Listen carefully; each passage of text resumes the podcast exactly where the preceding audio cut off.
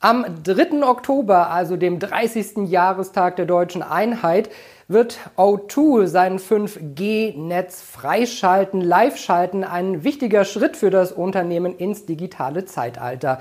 Was jetzt genau kommt, was das für Privat- und Geschäftskunden bedeutet und was sich alles ändert, das bespreche ich jetzt mit dem CEO von Telefonica Deutschland. Markus Haas ist mir aus München zugeschaltet. Ich grüße Sie. Hallo, grüße Sie. Herr Haas, bringen Sie uns doch mal auf den aktuellen Stand. Wie sieht es momentan aus? Wir planen am 3. Oktober unser 5G-Netz einzuschalten. Dieser Tag steht in besonderem Maße für Freiheit, für neue Möglichkeiten und 5G schafft diese Möglichkeiten. 5G wird die mobile Freiheit in diesem Land weiter ermöglichen und insofern ähm, wollen wir unseren 42 Millionen Kunden in diesem Land äh, die Möglichkeit geben, 5G zu nutzen und insofern schalten wir in den fünf größten Städten unser 5G-Netz an diesem ganz besonderen Tag ein. Lassen Sie uns mal an Ihrem Plan teilhaben. Wie sieht da genau der Ausbauplan dann für Deutschland aus?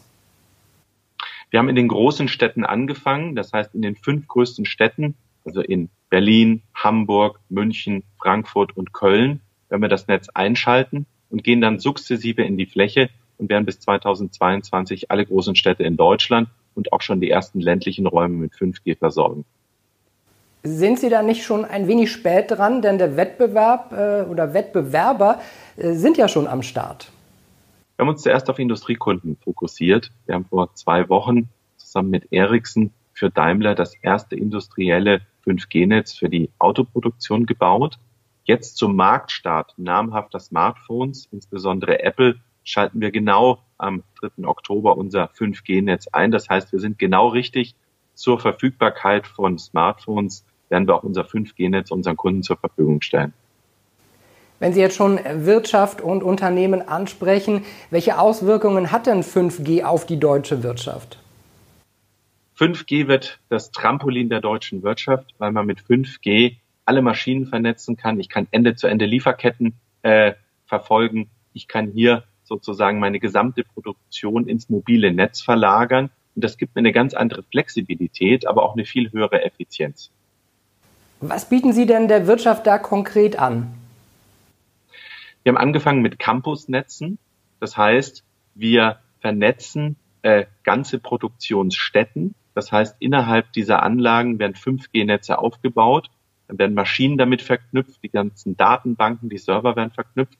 Und damit kann ich letztendlich alle Produktionsschritte dokumentieren. Ich habe aber auch eine ganz andere Qualitätskontrolle als heute, weil ich sozusagen weiß, äh, von jeder Schraube, die eingebaut wird, mit welchem Drehgrad, mit welchem Schraubschlüssel und wann die äh, montiert wurde, um letztendlich auch sicherzustellen, dass der Qualitätsstandard, den wir uns gesetzt haben, auch erreicht wird. Und ich kann das ganz einfach dokumentieren und auch nachverfolgen.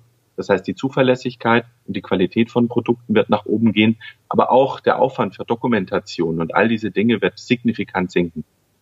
Ist das jetzt generell eher was für die großen Konzerne oder ist das auch was für den Mittelstand? Wird das schon richtig von Unternehmen nachgefragt? Also wir haben sehr viele Anfragen, äh, insbesondere nachdem wir bekannt gegeben haben, dass wir zusammen mit Ericsson für Daimler das erste industrielle 5G-Netz für die Autoproduktion gebaut haben hat sozusagen jeder DAX-Konzern äh, sich auch gemeldet und hat Interesse gezeigt. Wir sehen aber insbesondere auch, dass die Hidden Champions, also die Unternehmen, die Weltmarktführer sind im Mittelstand, äh, Schritt für Schritt ihre Maschinen und ihre Fabriken umbauen. Ich denke, perspektivisch in den nächsten zehn Jahren wird jedes Unternehmen an 5G-Campusnetzen nicht vorbeikommen.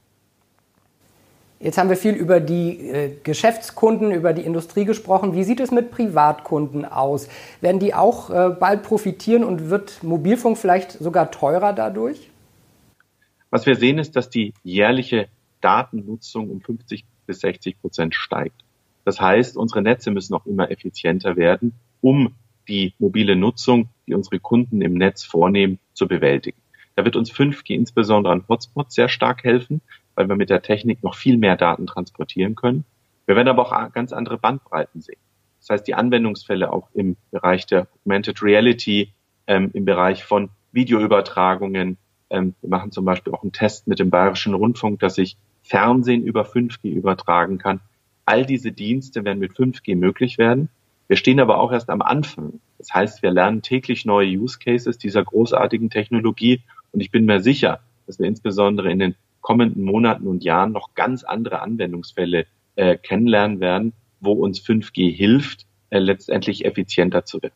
5G wird auch eine große Rolle bei der Klimaneutralität spielen, weil viele Unternehmen darauf setzen, dass sie durch die mobilen Möglichkeiten, die Mobilfunk bietet, insbesondere 5G, sie Lieferketten äh, besser nachverfolgen können, effizienter arbeiten, mehr Sharing einsetzen können. All diese Dinge. Das heißt, 5G wird auch ein Teil der Lösung sein, um unsere Klimaziele zu erreichen. Und wie lange wird es dauern, bis ganz Deutschland davon profitieren kann? Wir sehen es ja bei LTE, äh, da ist noch immer nicht jede Ecke angeschlossen. Wie wird das bei 5G dann sein? Wir werden 5G in den Städten starten, weil hier natürlich auch die größte Nachfrage ist. Und parallel bauen wir weiterhin flächendeckend 4G aus. Das wollen wir Ende diesen Jahres geschafft haben. Ähm, darüber hinaus wird 5G auf 4G-Stationen ausbauen. Das heißt, all das, was wir heute schon mit 4G leisten, davon wird 5G auch profitieren weil wir dann natürlich viel, viel schneller auch in die Fläche gehen können.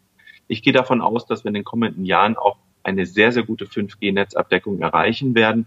Hauptfokus ist aber jetzt, dass wir die Städte bedienen und dass wir 4G wirklich flächendeckend haben, sodass es in Deutschland erstmal keine weißen Flecken mehr gibt.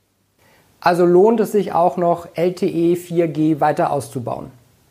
Aus unserer Sicht absolut, weil wir natürlich hier die Großzahl der Endgeräte in Deutschland auf 4G haben und die Kunden heute, äh, insbesondere wenn sie auf Straßen, im Zug oder im ländlichen Raum unterwegs sind, natürlich im Wesentlichen noch 4G-Endgeräte nutzen. Das heißt, das ist die absolute Trägertechnologie heute und das wird auch noch in den kommenden Jahren so sein. Wir haben jetzt von 30 Jahre deutsche Einheit gesprochen. Wo sehen Sie denn den Mobilfunk in weiteren 30 Jahren? Also es gibt ja eine gewisse Parallelität, weil genau vor 30 Jahren auch die ersten GSM-Netze eingeschaltet wurden in Deutschland. Und wenn ich jetzt von heute 30 Jahre nach vorne sehe, bin ich mir sicher, dass wir im G7 oder G8 Standard unterwegs sein werden, dass wir eine absolute mobile Vernetzung von allen Gegenständen, die wir in diesem Land haben, sehen werden und dass wir die Vorteile des Mobilfunk äh, nutzen werden, um letztendlich äh, mehr Freiheit für Menschen zu haben und dass wir unsere Klimaziele dann natürlich auch alle abgearbeitet haben. Das wäre mein Wunsch. Sagt Markus Haas, CEO von Telefonica Deutschland. Vielleicht beamen wir uns dann auch zum nächsten Interview. Äh, ich danke Ihnen. Alles Gute nach München. Vielen herzlichen Dank. Und liebe Zuschauer, Ihnen vielen Dank fürs Interesse. Bis zum nächsten Mal.